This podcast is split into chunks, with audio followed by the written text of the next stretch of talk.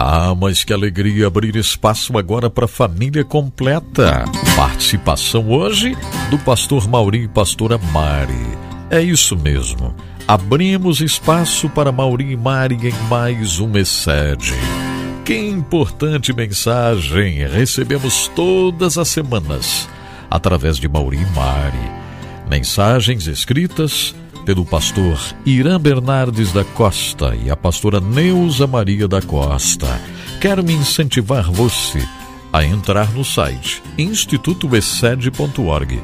Não esqueça, entre no site institutoexcede.org. Lá você vai ficar sabendo muito mais sobre todo o trabalho de Excede. E lógico, vai poder adquirir também livros tremendos como o Excede Pais e Filhos a glória do matrimônio, a igreja doméstica, que está sendo utilizado agora nas ministrações de Mauri e Mari. Então aproveite, entre no site outra vez para você. institutoexcede.org. Deu para notar? institutoexcede.org. Vamos lá então? Abra o seu coração. Apresentamos agora Excede o Deus que faz, cumpre e nos ajuda a cumprir aliança com Mauri e Mari. Excede amor incondicional. Olá, é uma alegria nós estarmos participando novamente do segmento Família Completa. Nós temos falado e aqui mencionado sobre a importância de nós termos a nossa casa, o nosso lar centralizado em Cristo Jesus para termos né, uma vida realmente livre, uma vida é, com um ambiente é, realmente que todos ali se um ambiente livre, né, para todos terem é, o seu futuro assim é, tranquilamente encaminhados. E eu vou até mencionar aqui algo que no, no segmento anterior a Mari é, complementando ali mencionou é, que há um estudo né, das relações sociais nas, nas sociedades pré-industriais que nos ajuda a compreender bem a dinâmica da sociedade, onde o Lucas, não é? O apóstolo Lucas é, deseja chegar enfatizando a importância das casas como um ambiente na qual a igreja deveria crescer e se desenvolver. Então esse é o objetivo, né? Nós estamos aqui fazendo essa parte ainda introdutória para nós entendermos que é bíblico, que é um desejo, né, de, de Cristo e aqui usando os apóstolos para nos dar esse, essa, essa clarificação a respeito do ambiente doméstico do lar. Lucas, portanto, descreve e avalia esses dois diferentes tipos de organização social, mostrando que em um polo encontram-se as relações marcadas por tipos de reciprocidade. Em outro encontra-se o polo é, das relações marcada por tipos de redistribuição, ou seja, de um, de um tipo mais centralizado, né? Então, creio que é importante nós estarmos aqui para nós termos esse entendimento, é, mencionando o que, que é a redistribuição e também o que, que é a reciprocidade. No sistema da redistribuição, como por exemplo aqui as relações políticas, corresponde à população em grande escala, o poder político centralizado, a apropriação dos excedentes naquela oportunidade agrícolas imposição de taxas, dízimos e redistribuição de acordo com as elites. E também nessa redistribuição nós temos as relações econômicas, ou seja, uma economia central é, de armazém com depósito no templo, controle centralizado de produção, distribuição e serviços. Redistribuição do excedente disponível de acordo com os interesses dos detentores do poder e também temos as relações sociais, ou seja, a interação indireta de classes, papéis sociais e o status, né, de acordo com o poder político e econômico e a proximidade ou distância do centro do poder. E o que nós desejamos passar, e creio que é né, um desejo aqui de Cristo, que nós praticamos a reciprocidade. Este deve ser, né, ou seja, centralizado em Cristo. Então aqui nós também temos as relações políticas, como que ela ocorre na reciprocidade. Corresponde à população naquela oportunidade da aldeia é, em pequena escala, grupos urbanos, partilha de poder e consenso, voluntariedade e partilha do vai e vem de comida, abrigo, roupas, ferramentas e outros bens.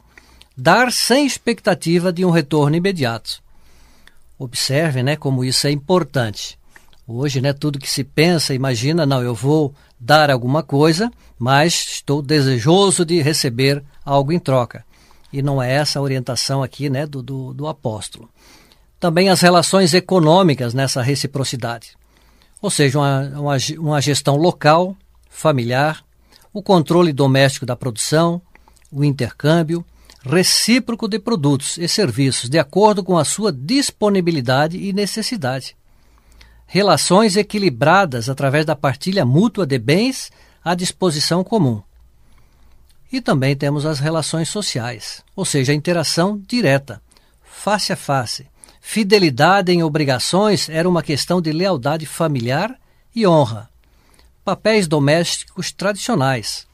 Honra e prestígio de acordo com o exercício da generosidade. E compromisso com as normas tradicionais de partilha mútua. Nessas relações sociais aqui, não é, Mari? Me chama muita atenção a questão da generosidade. Sim, Mauri. Isso é algo que nós, nós devemos realmente pedir ao Espírito Santo de Deus que ministre nas nossas vidas, para nós podermos né, partilhar aquilo que Deus coloca em nossas mãos e não deixar nenhum irmão em falta, não é? Sim. Se usarmos esses é, modelos de contraste das formas de relações sociais como lente através dos quais podemos analisar os dados sociais em Lucas, né? aqui em Atos dos Apóstolos, torna-se claro que o templo, como organização social, está relacionado à redistribuição e a casa relaciona-se à reciprocidade. Então, né, Mauri, fica evidente que o templo de Jerusalém era a base da economia de é, redistribuição do primeiro século da Palestina então, isso ainda é, é, algo teórico aqui que nós estamos trazendo né, para o entendimento dos ouvintes. E diz que este sistema é, é controlado politicamente pela aliança entre os líderes das famílias sacerdotais, os anciões e os herodianos, em colaboração com a política colonialista de Roma, através de uma carga tributária excessiva impostos do templo, ofertas, dízimos e outras taxas. Então, as formas tradicionais de relações sociais foram seriamente alteradas e a maioria das pessoas na Palestina era incapaz de atender às enormes demandas de Roma e do templo. Os padrões de trabalho cooperativo nas zonas rurais e aldeias, juntamente com as relações sociais recíprocas, foram quase totalmente destruídos. Os pobres e os mais é, vulneráveis da população tornaram-se objetos de exploração e de abandono. Dessa forma, podemos compreender que o templo e as casas, na narrativa de Lucas, em Atos dos Apóstolos representam diferentes e opostas formas de organização social. É, porque Lucas destaca a importância dos encontros nas casas para a construção da identidade das primeiras comunidades cristãs.